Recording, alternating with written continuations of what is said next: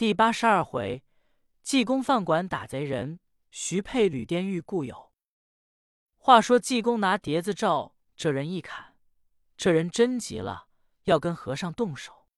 和尚往外就跑，这人随后就追。伙计一瞧，这是活局。这两个人吃完了，把碟子摔了，装打架，诚心不给钱。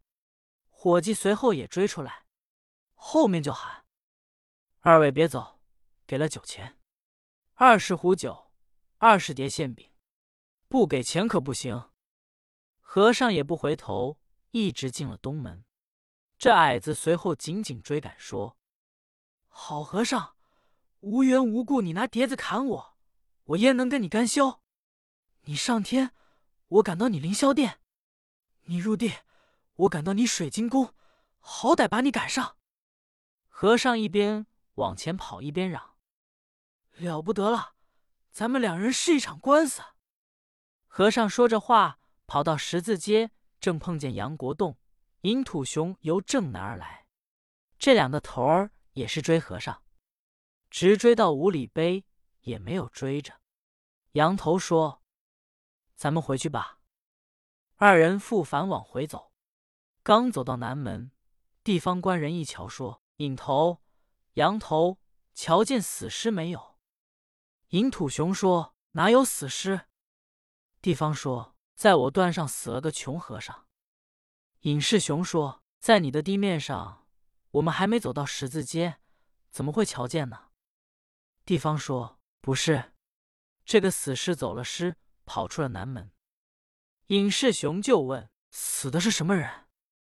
地方就把抓天要鹰张福、过街老鼠李路怎样打死穷和尚，老爷验了尸怎么派人看着，和尚走尸跑的话，从头至尾一说。杨国栋一听说，了不得了，济公被人打死了。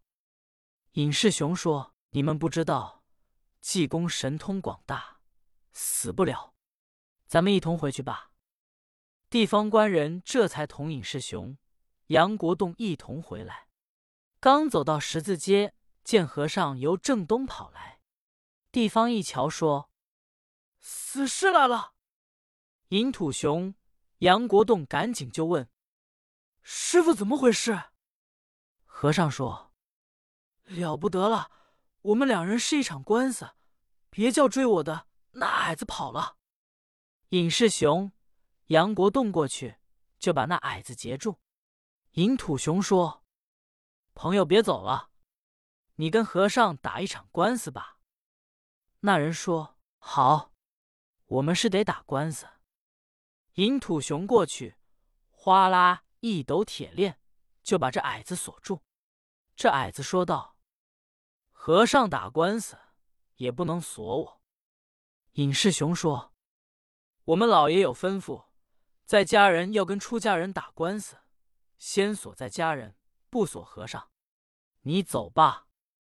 拉着这人刚要走，后面酒店伙计赶到说：“别走。”杨国栋一瞧认识，说：“刘伙计，什么事？”伙计说：“这位吃了十碟馅饼，十壶酒。和尚吃了十碟馅饼，十壶酒。两人一打架，把二十碟都给摔了。”酒钱也没给，两个人就跑出来了。杨国栋说：“伙计，你且回去吧，写我的账，该多少钱我给。”伙计一听说：“既是杨大爷这么说，我就回去了。”伙计转身走了。和尚说：“咱们上衙门去打官司去。”地方官人过来说：“杨头，你替我回回老爷吧。”大师傅又活了，我就不上衙门去了。羊头说：“就是罢。”尹世雄拉着这个矮子，大众往北走。走了不远，路西酒铺内孙掌柜跑出来说：“杨大爷，你烦恼了。”羊头一愣，说：“我什么是烦恼？”孙掌柜说：“不是杨大奶奶死了吗？”羊头说：“这话是谁说的？”孙掌柜用手一指，说：“就是这位大师傅给送的信。”羊头说：“师傅怎给我报丧来着？”和尚说：“我跟他闹着玩，因他给人家写花账。”孙掌柜一听说：“好和尚，你无故诓我，我把礼物都买了，还没送去，你就赔我。”羊头说：“得了，孙贤弟，你经受点委屈吧。这位和尚也不是外人，瞧着我爸。”尹世雄说：“师傅，你怎么说人家死了？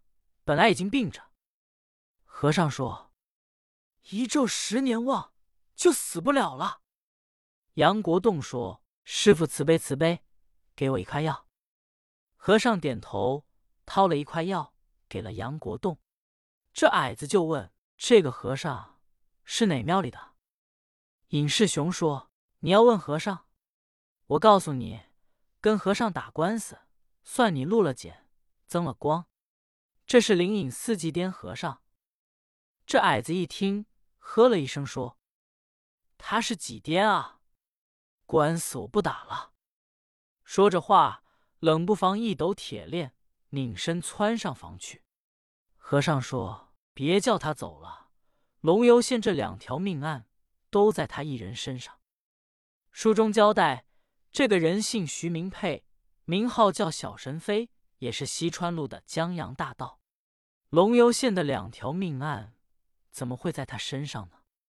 这其中有一段隐情：南门外高宅捉妖的那个老道叶秋霜，当初也是绿林人。后来在南门外三清现出了家，他得了一部邪书，名叫《阴魔宝录》，上面有练邪术的法子，能练呼风唤雨、撒豆成兵、移山倒海、五行变化、点石成金、捉妖的法子、拘五鬼的法子、擒妖捉鬼各种的法子。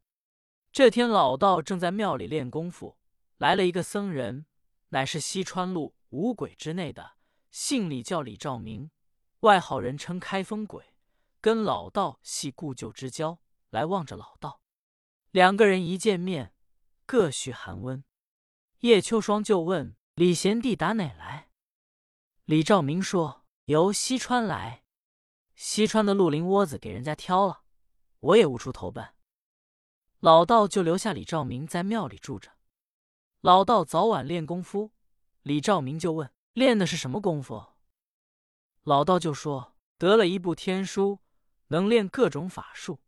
等兆明说：“道兄，你教给我练练。”老道说：“你练不了，要练一天的磕一千头。”李兆明一想，他这是不教给我，心中暗恨着老道。这天高哲贵请老道捉妖，李兆明知道这件事，他暗中跟着老道在法台捉妖。李兆明就后一刀把老道杀了，把这本书的在手内。他也没回家，他就住在德兴杨家店，没事在店里瞧书，早晚练功夫。这天开封鬼李兆明在店门口站着，只见由东面来了一个人，乃是小神飞徐佩。一见和尚，赶紧过来行礼。李兆明就问徐贤弟打哪来？徐佩说。我要到临安逛去，西川绿林的朋友都散了，我也无地可投。李兆明把徐佩让到店里，一谈话，徐佩就问李兆明在这住着做什么呢？李兆明说：“我得了一部天书，练功夫呢。”徐佩说：“你教给我练练。”李兆明说：“你要练也行，你得找一个幼女天灵盖来。”徐佩说：“找天灵盖练什么？”李兆明说。能练千里眼、顺风耳。徐佩本是浑人，他就出来找幼女天灵盖。遇见看坟的，他就问：“这坟里里的什么人？”看坟的只当是他要偷坟掘墓，也不肯告诉，说不知道。徐佩连问了好几个，都不告诉他。他也问烦了，正在树林发愣歇着，由对面来了一个僧人，架着拐。是个瘸子，一见徐佩说：“徐贤弟，你在这做什么呢？”徐佩一瞧，认识这个和尚，叫咒瘸僧冯元志，也是西川路的江洋大盗。怎么叫咒瘸僧呢？皆因白天架着拐装瘸子，晚上上房飞檐走壁更灵便。他为是遮盖，叫人家。